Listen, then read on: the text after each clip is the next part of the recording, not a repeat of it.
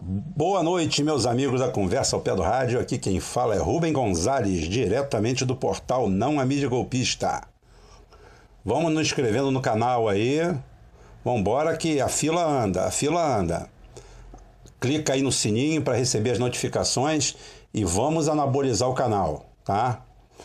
Bem, é, tem que abrir o negócio falando da, da pesquisa Datafolha, que na realidade foram lá, pegaram uma Xerox do, do Ibope, tiraram uma Xerox, botaram em cima da mesa. Olha só, gente, eu não estou querendo iludir ninguém e quero que todo mundo, vou fazer igual o, o, o oficial dureza, tá? Engole esse choro, porra, engole esse choro. Tua vida agora depende de instituto de pesquisa, caralho. Já falei desde o começo, estou mantendo minha coerência. Eu sou uma pessoa coerente. Sou louco, sou escaralhado, boto para fuder, mas é o seguinte, sou coerente. Disse para vocês que nunca acreditei em instituto de pesquisa e não vou acreditar agora. E todo mundo deve fazer a mesma coisa. Tá? Os números são inconsistentes, são inverossímeis e não batem. Não batem pela lógica, pelo bom senso, pelo critério por uma coisa chamada histórico. Por tudo isso. O Ciro não cai, o Ciro oscila, porque ele vai na sua margem. É, o Bolsonaro se mantém estável e o Haddad cresce na proporção daquilo ali, mas cresce mais ainda a sua rejeição. Não está batendo a conta. O Ciro ganha de todo mundo no segundo turno, não tem condições disso. Para você bater todo mundo no segundo turno, tá? você tem que ser muito mais conhecido do que você é. Porque senão o cara fala assim, hein? Hein? Quem? Quem? No segundo turno. Então é o menor índice de rejeição.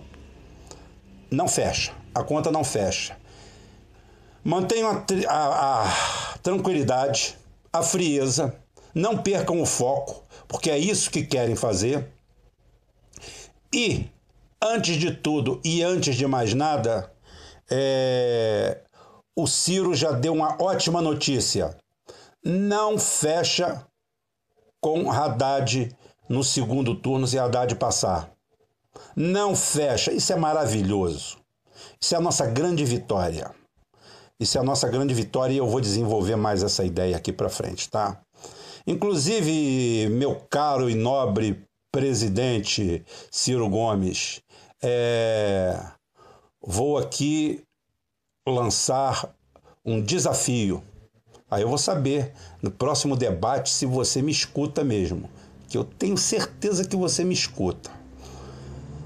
Eu quero que você deixe de forma enfática para o povo que você, em momento algum, em momento algum, se não passar para o segundo turno, isso é para falar no debate.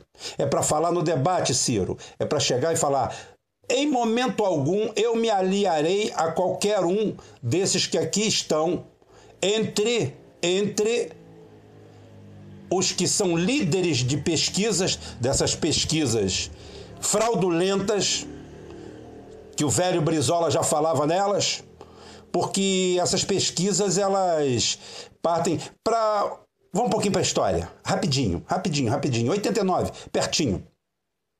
É, 89 aparecem dois furacões na política. Um Fernando Collor de Mello e outro Vox Populi de Marcos Coimbra, um pilantra, um 71 lá de Belo Horizonte, que vem com seu instituto de pesquisa novinho em folha.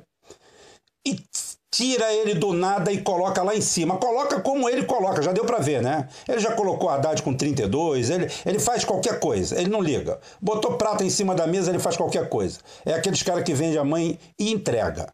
Porque vender a mãe até que não é muito difícil, não. Agora entregar é foda, né? Entregar a velha é do caralho. Eu já perdi a minha, não entregaria de jeito nenhum. Mas se tiver muito duro, o cara vende, depois você corre atrás do cara. Então é o seguinte: Marcos Coimbra criou o factoide e na época, acho que o Datafolha não existia. Na época, o que existia era, era o Gallup. Era Gallup e Ibope que faziam é, o controle mais ou menos e apareceu o Vox Populi botando.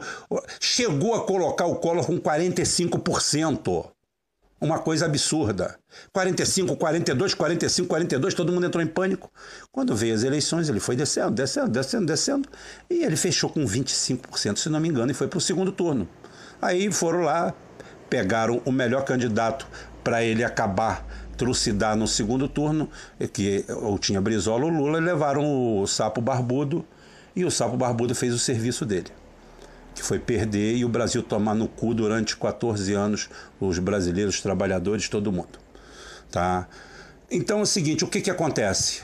É, o ministro, o ministro da propaganda de Hitler, que era um gênio, importa se é do mal ou do bem, gênio é gênio. Ah, tudo depende do patrão dele, né? Então é o seguinte, ele sempre falou que uma mentira repetida a exaustão se torna uma realidade.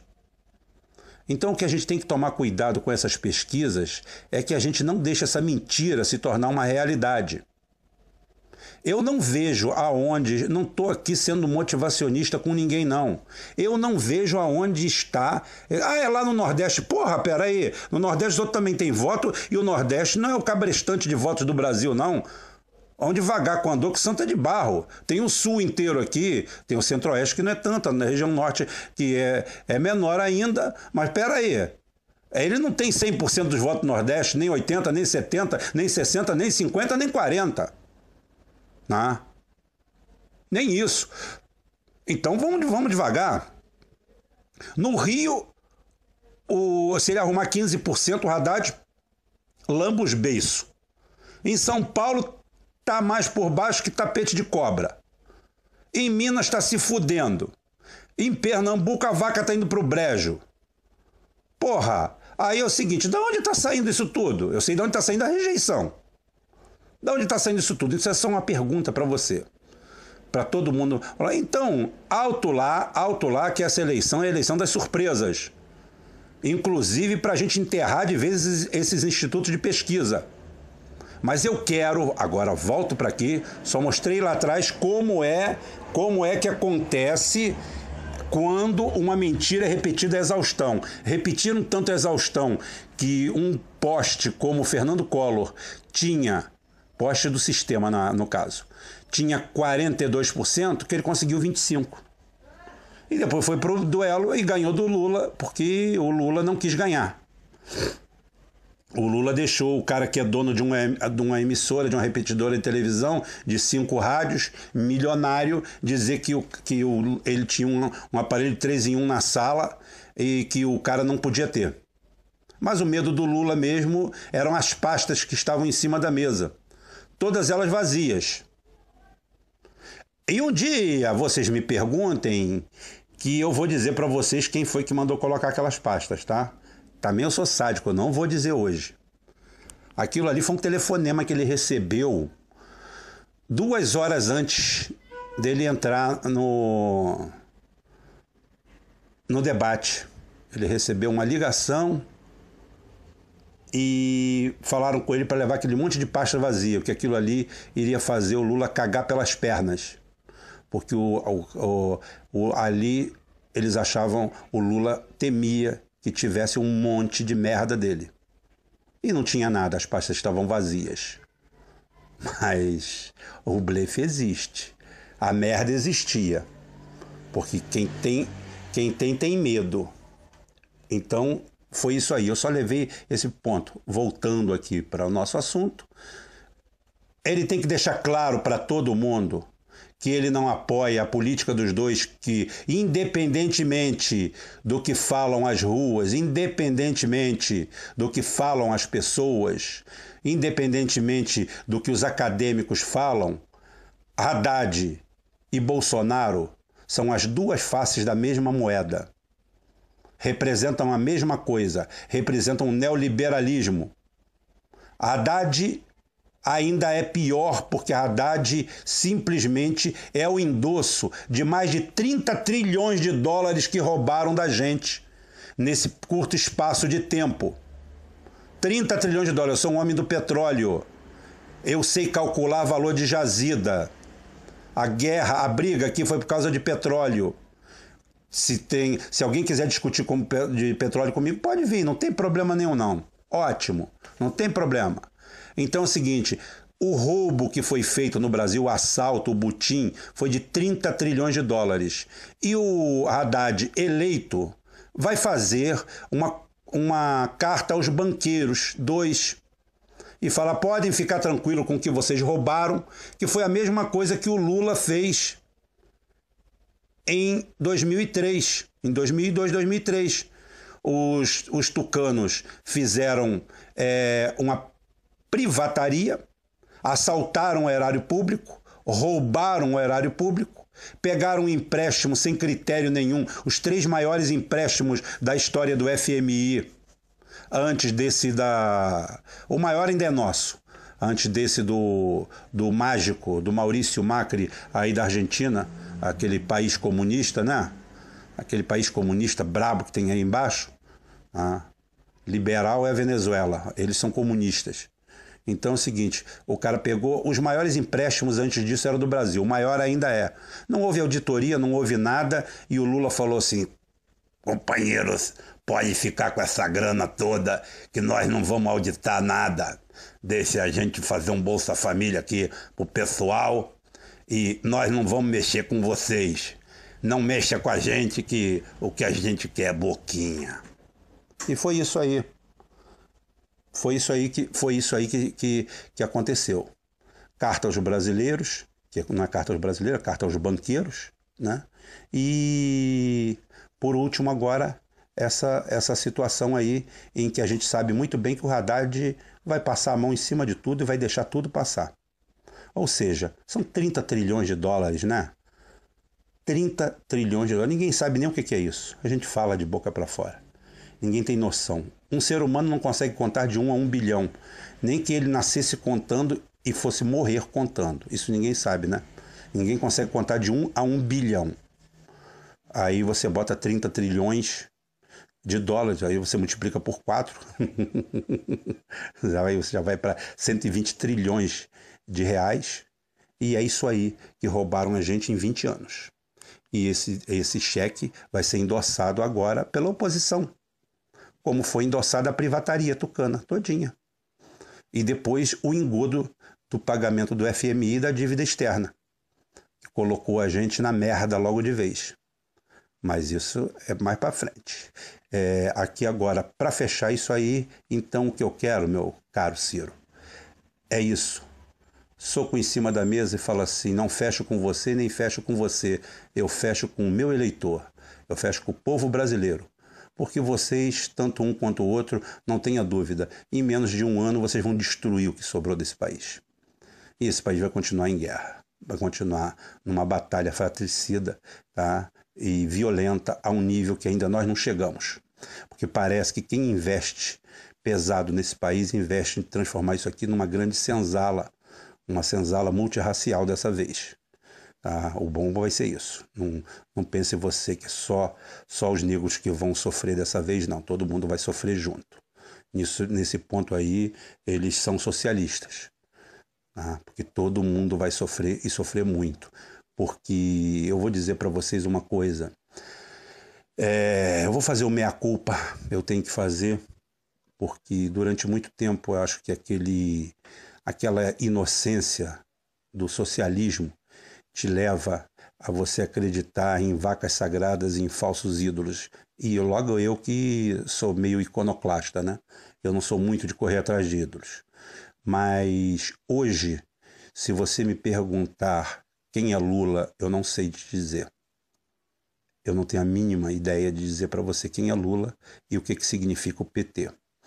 É, Lula, hoje eu inseriria ele na história de Cuba só que talvez mais como Fulgêncio Batista do que como Fidel Castro. Hoje ele tem mais cheiro de Fulgêncio Batista, que era cabo igual o da Saiolo. Mas por quê? Porque Fulgêncio Batista, para quem não sabe, foi um cara que tomou o poder em Cuba, mandou em Cuba durante 26 anos, mais ou menos, 25, 26 anos, é, e substituiu um ditador, um fascista, Gerardo, Gerardo, Gerardo Machado, tá? Esse Geraldo Machado, Gerardo, Gerardo, Gerardo Machado, tá? É, não tô lendo não, tá, gente? Já teve gente aí que disse que eu li as coisas. Tô lendo não.